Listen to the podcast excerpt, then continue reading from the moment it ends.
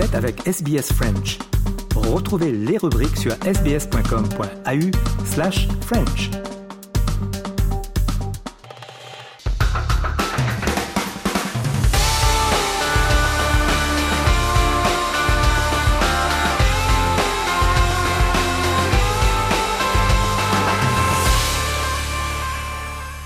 Euh, journal des sports et on commence euh, ce journal des sports bien entendu avec la Coupe du Monde et de football. L'Angleterre qui fait match nul avec les États-Unis.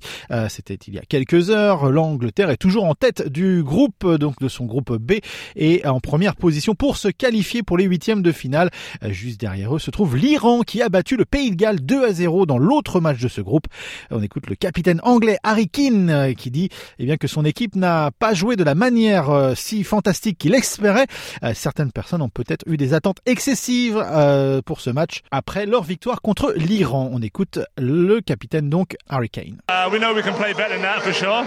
Uh, but look, it's a draw in a World Cup. No, no games easy in the World Cup. I think, you know, after our first performance, people thought we was just gonna, uh, yeah, landslide every team we played, but it's not the case. You know, we're playing against a really organised team.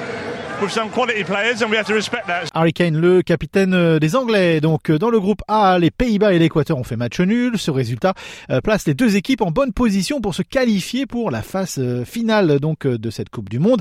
Le pays hôte, le Qatar, est le premier pays à être donc assuré de manquer la phase à élimination directe puisque le pays a donc été éliminé juste après deux matchs. Les Socceroos sont contraints d'apporter au moins un changement. Alors 11 de départ pour le match crucial de ce soir contre la Tunisie euh, ce match sera d'ailleurs en direct sur SBS à partir de 21h. Fran Karacic remplacera Nathaniel euh, Atkinson à l'arrière droit après qu'Atkinson eh bien, ait gravement euh, eu se soit gravement blessé à la cheville lors du match d'ouverture de l'Australie contre la France.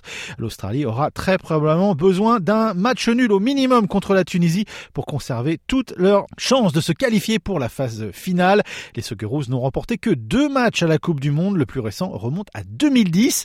L'entraîneur Graham Arnold dit que c'est un facteur de motivation pour son équipe, disant qu'ils veulent imiter la génération dorée de 2006. When you look back to 2006 and we've only ever won two games from 17, it's uh, not a fantastic record uh, overall. So it's about using it as motivation to get out there and uh, be the next golden generation.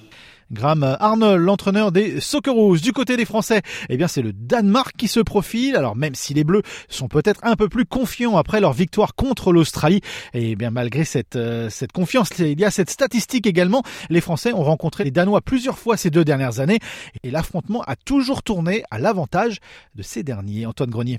Elle nous a fait des misères, beaucoup de misères. Didier Deschamps manie l'euphémisme, car ce ne sont pas des misères que les Bleus ont éprouvées face aux Danois, mais bel et bien une leçon de football le 25 septembre dernier à Copenhague. Une défaite 2-0 qui faisait écho à une autre le 3 juin au Stade de France, toujours pour le compte du groupe A de la Ligue des Nations.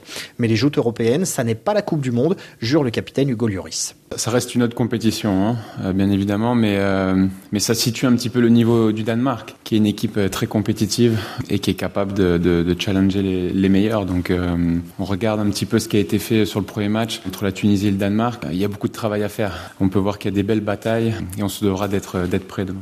Le contexte a changé aussi. Après leur succès face aux Australiens, les Bleus le savent, ils arrivent à ce deuxième match en meilleure posture que les Danois, qui n'ont fait qu'un match nul contre la Tunisie. Mais pas question pour Didier Deschamps de parader pour autant. Aujourd'hui, nous, on est dans une position, on va pas faire les beaux, mettre le coq plus haut qu'il n'est. Comme toutes les équipes qui ont gagné leur premier match, on a cette possibilité, en gagnant le, deuxième, d'être d'être qualifié. Une qualification qui signifierait aussi que les Bleus ont réussi à battre leur bête noire de 2022. Antoine Grenier pour RFI.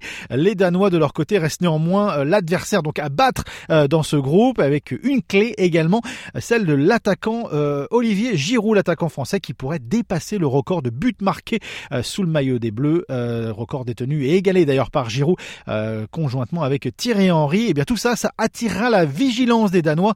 On écoute l'entraîneur des Danois donc Casper Ullmann.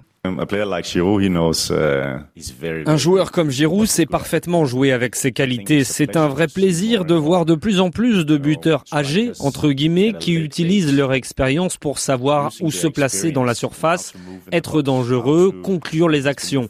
Je pense que Giroud montre à tout le monde qu'il est même meilleur qu'il ne l'a jamais été. Il sera très dangereux, mais on le connaît et Simon Kier le connaît très bien aussi. On a parlé de petits détails et il peut nous en dire beaucoup sur Giroud. On verra en match si c'est un avantage. Uh, hopefully, it's an advantage. Let's see. Casper uh, Voilà, c'est tout pour le sport pour aujourd'hui. On fait une courte pause en musique et on se retrouve dans quelques instants. Vous écoutez le programme en français et vous êtes sur Radio SBS. À tout de suite.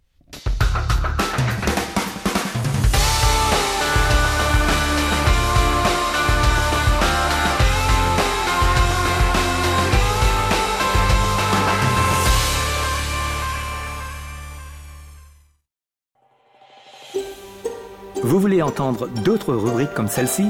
Écoutez-les sur Apple Podcasts, Google Podcasts, Spotify ou n'importe où où vous obtenez vos podcasts.